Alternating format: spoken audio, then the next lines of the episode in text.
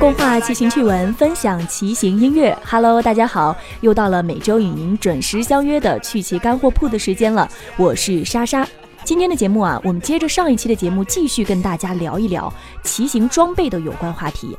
在上一期的节目当中，王伟老师也是跟大家说了说我们常用的一些骑行装备，比如骑行头盔、骑行服啊、手套啊、眼镜啊，包括这个锁鞋，还有呃，威哥跟我们强调了这个每次出门一定要带一个便携式的气筒，也非常的重要。嗯，那这个时段我们接着来说，就是如果大家不是白天骑行，或者说是郊外去骑行的话，有的人喜欢晚上夜骑夜骑刷街呀，这个时候可能有一些装备也是需要注意的，比方说这个尾灯，尾灯，对，嗯，我觉得夜骑最重要就是尾灯，嗯。尤其是就是自从我摇上号之后，嗯，才发现，有时候我就是右转弯路口，就您现在有时候也开车，对，嗯。黑乎乎的，什么也看不见。嗯，这时候如果这个自行车没有尾灯，又在阴影里，嗯我很难发现它。视觉盲点，视觉盲区嗯，如果它有个尾灯，一直小红灯闪闪闪，嗯那我老远就看得见它。知道前面有一个人或者是有个车要注意避让，嗯所以这个尾灯是我觉得是夜骑最重要的，嗯是为了让汽车能发现咱们，嗯，避免出事故。这是非常非常重要非常重要，对嗯，为了安全考虑，对，嗯。而车头灯呢，嗯。就是因为我个人，咱是说个人立场啊，嗯。我觉得还我个人还是站在这个享受骑行的角度。嗯。如果这路您没有头灯都看不见了，嗯，就别骑了。哦但是晚上就是因为我们还是说在夜骑的这个环境下啊，有一些小路，比方说小河边儿啊，他就是想晚上享受一下那种骑行的那种惬意的感觉，可以在自行车前面，像我的自行车前面，我会架一个小的手电筒，嗯。就如果真的遇到特别黑的路的时候，就把那个手电筒打开，嗯，就而且因为现在有的那个手电筒那光源还真的挺亮的。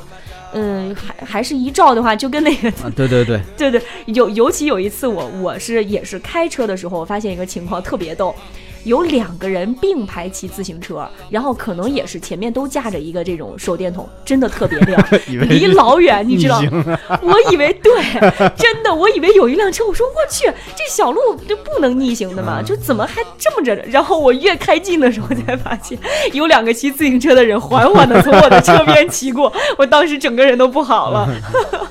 它这个灯吧，前灯嗯可能调太高了。一般咱们骑车要是装要装头灯的话，应该嗯调低一点，往路上照地。对，因为嗯咱们您肯定也不会骑太快，在这种路况，就是照着地有没有坑，嗯看看好前有没有坑，就就这是最重要的。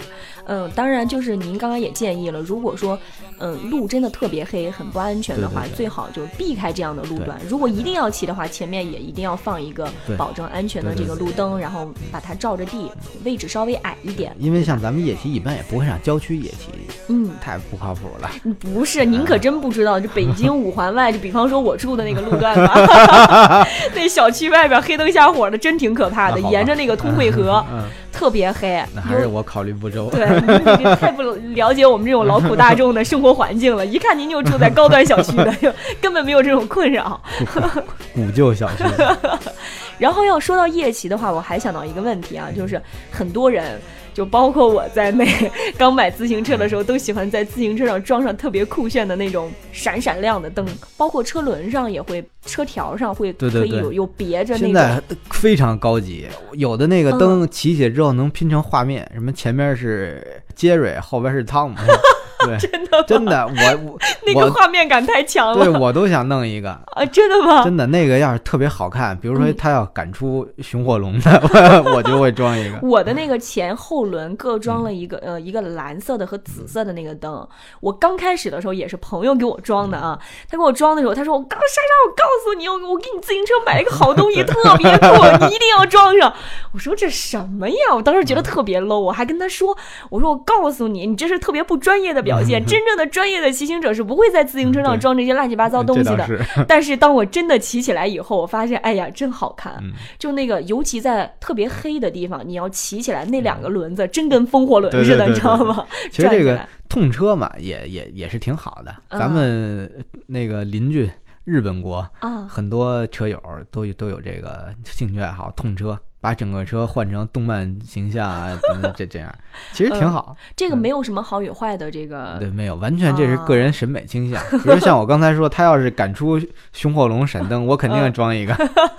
那汤姆和杰瑞，我就说算了，本来挺酷的一件事，然后前面那个猫和老鼠追着，我也觉得那那那个主要是会暴露年龄。好吧，呃，这个这这事儿就过了哈，就就不说了。说到夜骑，我还把一个部分啊放到夜骑的这个部分里面，就是那个音箱。嗯，为什么放到这儿呢？就是其实很多人骑车的时候都爱听音乐，包括我自己也爱听。但是就我个人的这个习惯来说呢，虽然我知道它很不安全啊，骑车的时候听音乐其实是建议大家不要听音乐的，对吧？嗯，其实建议大家是不要用那个入耳式耳塞听音乐。对我之前就是老爱那样，因为我觉得听音乐是一件很私人化的事情，我是喜欢自己一个人享受音乐的。但是后来骑真正骑的时候，我发现戴着那种我们平时戴的手机耳机，包括听歌的 MP 3的耳机，很不安全。我听音乐我就听不见外面有，比方说有人鸣笛，对对对或者是有人叫我，有一些其他的这个安全提示的时候，我都听不见，我就干脆不听歌了。但是后来呢，我发现如果我们又想同时享受音乐，又想享受骑行，这两个要两者兼并的话，其实是有两两个产品可以供大家选择的。一个是我在之前的节目当中介绍的这个骨传导耳机，把耳机是挂在耳朵外面的，其实它是用那个架在头骨上。对对对，利用那个震动来传导声音，这样呢也可以听见外界的这个环境嗯音，然后也可以听见音乐。还有一个就是非常普遍使用的，就是外放音箱。嗯，嗯这音箱这个吧，嗯，怎么说呢？这个事儿得两方面说。对，往好的方面说吧，嗯一个人放音乐，能让周围一群车友都一块儿的朋友全听见。分享的功能。分享，对嗯它确实是一个好的功能。嗯，往不好了说呢，就是这音箱有时候带有有的人啊，嗯开的声音太大，A O E 伤害，一阵震一片。然后这如果音乐品味有点不一样的话嗯，人一多还是挺麻烦的，尤其是那种大路上，你知道吗？嗯有人晚上骑行的时候放那个大音响，吓人。那个轰隆轰隆的那个动次大次，然后就从你旁边嗖一下就过去了，就真的回头率超级高，超级高。嗯，这个音箱吧。相关的产品的同事啊、嗯啊，跟我说说，莎莎，你拿一个这样的音箱回去，可以稍微的体验一下。就是我们现在在做这个节目嘛，也是想跟大家客观的介绍这个产品。我自己个人啊，从我的喜好来说，我一个人骑车的时候，我是不爱用这个音箱的。但是我觉得有一个情况下非常适合，就是咱们郊区周末的时候出去玩儿，这个音箱真的是一个很好的东西。对，因为它大家一起出去玩，有一个音乐的这个气氛和环境在的话，确实是能够促进大家这个心情愉悦的。对嗯，音乐确实就能激发力量。对对对，因为像我我有一次出去骑车，就是嗯因为那天骑了两百多公里，嗯后来已经特别累了。嗯，就听见前面有音乐，那个动静是动次打次那嗯。种，哎呦，突然觉得好像有点劲儿了，我跟着吧，你就跟着你会跟着节奏动起对，来，而且我嗯有一种想跟着那放音乐那个人的欲望，你想追着他是跟着他跟比来对着，，也不是比，我我好跟着音乐呀，离远了该听不见了。对好吧？像我跑步就嗯。必须听，嗯，它我也是那个对鼓点儿跟跑步那个步频只要成倍数关系就嗯。行，嗯，能能有助于保持一个很好的状态。嗯，音乐还是一个很神奇的东西的。对，嗯，所以我在后面的节目当中呢，我们趣骑电台也会跟大家推荐一些骑行的时候可以听的音乐的歌单。我们起了个名字啊，跟这个干货铺一样，我们叫随身听。嗯，可能在如果这一周没有的话，可能从下周开始，我们就会跟大家陆陆续续每周都推荐一期。哎，我觉得这个非常好。是吧？对我说个题外话啊啊，我特别希望有一个这个现成的歌单，你知道吗？对对对，因为我也是为什么要推这个板块呢？也是我自己啊，在骑行的时候，包括有时候我跑步，也是想听音乐。我每次在跑步之前，我要先花点力气去翻，我去找点歌，一模一样。我都快对烦死了。对对对嗯后来我就想，哎，可能很多的骑行者都会有这个困扰。那我为什么就是既然已经给大家推出这个趣骑电台这个平台了啊，嗯，也可以借着这个平台给大家带来一点福利。我呢费点心思给大家整理出来，以后大家想听歌，根据我每一期给大家推荐的这个不同的环境啊、不同的心情啊，你就直接去挑就行了，直接下载下来听就可以了，也别费那个劲儿 自己再去找。绝对是刚需。比 如我这这我跑步时候跟你体会一模一样，是吧？跑着跑着挺好，突然随机播放下一首歌，节奏不对对，，跟京剧一样啊一，哎呦，马上就不行，跑不动了，那就节奏全乱。换首歌，对对对，嗯特别麻烦，这个太好。所以大家不用感谢我，我叫雷锋。嗯。好功能，嗯，其实说到，咱还说回音箱啊，现在有很多音箱，它的这个功能非常强大，就是 它不仅是音箱，它还可以是手电筒，它还可以是手机充电器，呃，还可以就是有这种分享的功能啊，蓝牙呀，包括队员和队员之间好像可以享受同一个频率，这个也是科技发展，也是一个挺好的东西。所以，如果您喜欢听音乐的话，可以尝试着用一个这种外置音箱，而且现在外置音箱它可能做的越来越小了，嗯，也比较便携，放在那个自行车前板上，还是挺好的。也有放在车架大梁上的嗯，也有。嗯所以说到这个呢，今日也给大家卖一个小小的关子，今天我们的节目就会给大家送一个这样的小礼物啊，市价上也不便宜呢，三四百块钱一个英特麦歌的音箱。等会儿我们在节目最后，你要认真听，在节目最后会给大家留一个小问题，只要您回答对了，我们就会在节目里给您送出一个这样的小音箱。说完了音箱呢，我们说一说长途骑行啊。其实除了因为刚刚我们之前介绍到的这几个骑行的装备，已经基本涵盖了我们日常骑行当中需要用到的东西了啊。但是如果有的人喜欢长途旅行的话，可能还需要一些东西是长途骑行必备的，日常骑行当中可能用不到的嗯，东西。基本上用不着。比比如，比如说咱要说这个货架、驮包这这一系列，嗯嗯像这个货架吧，嗯因为我个人长途骑行的这个经验并不是太丰富，嗯嗯，主要呢都是跟陈老师学来的。您最远骑到哪儿过？我最远也没就到河河北，哦就，骑到河北，没有再远周边过，就周嗯边对。不像陈竹老师不不像，动不动就去个西藏什对对么的。像货架吧，嗯就是推荐大家用钢制的，嗯，因为铝呢它有那个疲劳期，铝合金有疲劳期哦，它可能会积累细小的震动、嗯细小的损伤，有一天突然嘎巴。嗯嗯，当然这个不是车架子啊，车架子现在做工都非常的嗯呃过硬了。咱就说这个货架，嗯，货架有这个危险，因为它那个杆儿又细，您可能背的东西又重，动不动嗯上百斤等等，所以用尽量用钢的，嗯一个是不会突然坏，还有一个万一出问题，随便找个什么汽修的地儿。电焊呲呲就焊上了，因为咱说的是长途啊，嗯嗯这周围很可能没有车店能更换，所以嗯这个还是挺重要的。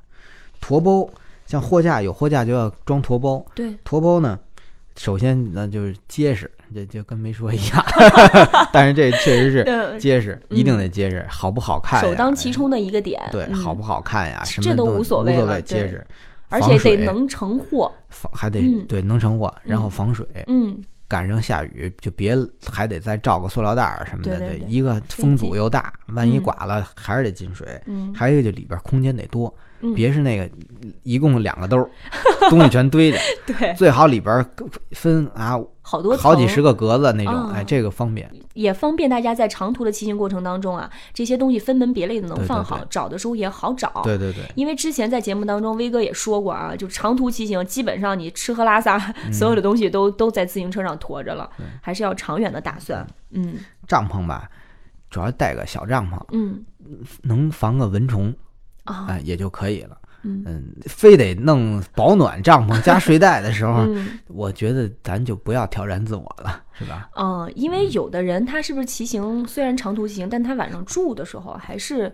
就近找旅馆，对对对嗯，如果真的要挑战自我，非得睡在大自然当中的话，那可能是需要带一个好一点的帐篷了对哈和睡袋，嗯，但这个你自身的自重又比较大了，对。就另说了，嗯，然后呢，还有一个就是这个 GPS 导航这个东西，对对对，长途骑行这个是不是也挺重要的？我认为还是非常重要的。万一失联了呢？对，所以这有有一个手持 GPS 设备吧，嗯您能知道说我现在在哪儿，嗯什么位置，对就算自己不认识道儿了，嗯您读一个经纬度坐标，嗯，关键时刻比能让别人找着您。对对对对对真的说散落深山了，哎，我 经度东经北纬多少？哎对对，对，那那很快就能很快。搜救队伍就能找着对对，您真长途嗯还是有嗯必要的。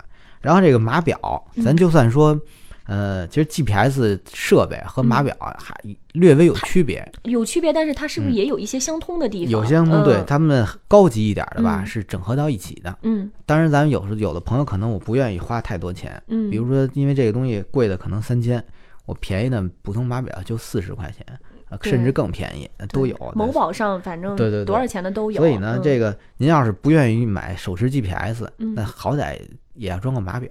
其实码表在日应该是在日常骑行当中就能够用到的对。可是我为什么要放到这个长途骑行里面来说呢？首先，嗯，有的人他可能对这个骑行的追求不是特别高，他也许觉得码表是一个可有可无的东西，您不买也无所无谓。所谓，对，尤其咱城里，嗯对对对，但是嗯，我在之前的节目当中也专门跟大家说到过，这个骑行码表，包括现在手机嗯 APP 也非常强大，这两者之间有什么区别什么的，我在之前的节目当中已经简单的跟大家介绍过了。可是，呃，放到这个长途骑行的部分呢，也是借着今天您在啊，嗯想让您通过一个专业的这个角度，也跟大家再普及一下关于这个 GPS，包括码表，它到底非常重要的用途是在哪儿？像 GPS，刚才咱们说了，基本上就是一个是就是位置功能，嗯是吧？而码表呢，咱肯定也看过类似的小故事啊，嗯比如在西青藏高原某一条路上嗯立个牌子，此处已经多少人下去了，这种情况。啊其实码表呢，在咱们外出就是这个作用，随时知道自己现在下坡是什么速度，嗯，千万别因为赶上有时候大坡，尤其是连续下坡，连续多少公里下坡，别一开心忘了当前的速度了，已经时速六十了，刹不住车。好像现在那个码表除了速度，还可以监测心率啊，对，呃，很多一些其他的身体机能的一些高级一点儿的都可以，什么嗯。心率更高级的，还有这个功率嗯。啊等等，什么现在的海拔、嗯，气压，还是挺重要的，还是挺重要的。嗯，因为手机它毕竟现在大家都知道，这些手机一天一充的东西，对，这个电池的续航能力非常的差。对，尤其是用手机吧，摔车成本太高，嗯，万一您摔车，这个，对，所而以且下雨下雪它不行，不是都防水，对，而且手机尤其长途骑行，您充电也很麻烦的，所以把这个码表放在这个长途的这个嗯部分里面来说，刚刚我们介绍到了其他的一些装备，包括眼镜啊、骑行服啊什么，可能很多除了自己舒适之外，很大一部分它是给别人看的。嗯但这码表真的就是你要充分的了解自己当下。是一个什么样的身体状况？这个骑行的状况都要了解清楚。嗯，那刚刚您说到了下雪下雨，咱接着就说一说下雪下雨啊。我在最近这段时间，因为现在冬天嘛，也挺冷的。前段时间北京也下了一场大雪，呃，很多的这个骑行的论坛，包括网站上面都出了这样的文章，说什么雪天骑行要注意哪些事项啊，或者有时候下雨也会有一些跟雨天相关的文章。所以我今天也是跟您来请教请教，这个雨天、雪天骑行，自行车需要有哪些？特殊的装备吗？或者说有哪些特殊需要注意的骑行技巧吗？这个我不怕得罪人，嗯 我是个我我是 实在人人啊嗯。我我先说我自己的观点啊，嗯我觉得雨天雪天不适合骑行，嗯就别就别骑了就别骑了。嗯对，非要骑，雨衣您得穿，对，车灯得预备高亮度车灯，嗯挡泥板也得装，还得做嗯防寒保暖的工作。嗯，然后，如果是雨天骑车回来，您还得注意保养链条，给链条上油，甚至要保养车这个轴承等等的、这一系列工作。所以我先说这个雨天啊，嗯能不骑还是别骑。一个，下雨大了影响视线，嗯眼都睁不开，看不见东西。第二，咱们车上这些东西虽说防水，嗯但是呢，水进去不坏，但是水进去会把里边润滑油带走。嗯时间长了，如果次数多了，轴承里边润滑油被带走了，链条上的润滑油被带走了。嗯如果又没有做好保养工作，那增加磨损，影响器材寿命，这是不好的事会儿，上锈吗？会生锈，嗯会生锈，然后滚珠可能会加速磨损。本来可能我能用三年的东西，一年半就坏了，甚至更短。然后再说雪天，得不偿失，得不偿。失。对，嗯您再说雪天，咱们上学的时候，甭管下雨下雪，肯定都得骑车去。嗯，谁敢说自己大雪天没摔过车的，是吧？是确实嗯，你说下雪，我们走路都费劲，呃对啊动不动就摔了我。前两天回家道上还差点摔了呢，可悬了。那上学的时候一拐弯一刹车嗯，摔了，下雪天很正常。对你，说现在咱们好多听众朋友肯定也年纪不是太小，嗯，敢说我运动神经比十几岁时候还好吗？嗯真未必。是所以这这么危险，我觉得还是安全第一。嗯，能别骑就别骑对，了。毕竟咱们嗯是追求一种健康和快乐的生活方式。嗯嗯，是。所以就是说，呃，如果说您雨天、雪天一定要骑，这个我们也不拦着但是我们给您提出的建议就是在这样恶劣的天气下，尽量就不要去骑车上路了对，非常的不安非全常。不安全，嗯，尤其冬天穿的那么厚，难受。本身就是反应就比平时迟钝了一一拍，嗯然后您在那雪天那个有时候还结冰，特别滑，嗯刹车什么的都不太灵便，还是别骑了。有时候咱看视频吧，视频里出现几个金发碧眼的大老外，嗯在积雪的大山上嗯。骑，觉得特别帅。嗯。人那个是从温暖的保姆车里下来，骑完了又回到温暖的保姆车上，身上穿着是零下多少度的保暖骑行服，嗯，那一一条裤子两三千，所以这个咱也得考虑这个环境，这个是嗯。客观的状态，咱是不是具备？对对对，尤其这个身上穿的啊，身上带的，这包括自行车相关的一些。这装备你都得配备齐了才可以，而且确实，刚刚您说的特别好，咱骑行是为了什么呀？对对不就是为了健康吗？别再有备而为了。对，我觉别得。没有困难制造困难。嗯嗯嗯，其实今天说了这么多啊，我们都知道这个完善的一个骑行的装备，它是我们安全骑行，也是我们说快乐骑行、趣味骑行一个必不可少的组成部分吧。大家呢可以根据自己的这个骑行的等级，你现在是一个高端选手还是一个入门选手，这都是有差别的啊。也可以根据自己的这个资金情况，这个也很重要的，您来挑选必要的装备，量力而为吧。因为有的装备确实是像骑行头盔这种是必须要买的，而且是不能省钱的。但是有的装备确实是可有可无的，根据您现在的情况吧，或者您对骑行的热爱程度来自行进行选择。那么归根结底呢，我觉得除了这些骑行装备之外，还有一点最重要的，咱们也跟大家反复强调过的，其实是安全的意识，是我们最好的一个骑行装备，对对对这是要常驻心间的。在今天的节目正式结束之前呢，其实刚刚在前面也跟大家说了啊，今天的节目有福利，所以现在就是送福利的时间了。您把耳朵竖起来，认真的听莎莎给您问的这个问题啊，其实非常简单，只要您刚刚在前面认真听了我们的节目，就一定能够回答的对，那就是长途骑行的过程当中，什么材质的货架最好？是铁的呢、铝的呢、钢的呢，还是什么任何其他的材质啊？只要您把您的正确答案发送到我们的微信公众账号“趣奇电台”，我们将会从所有回答问题的听众当中抽取两名幸运听众，送出由英特麦哥提供的车载便携式的音箱。这个音箱非常好啊，刚刚我也说了，是集多种功能于一体，市面上的价格呢大概是在三百到四百块钱左右，所以大家一定要认真的回答问题哦，来赢取奖品吧。这是一道送分题。对对，这个我们高中的时候，老师经常说这题都不会，这就是一道送分题。在这个愉快的气氛当中呢，我们今天的节目就到这里了，要跟大家说再见啦，拜拜。拜拜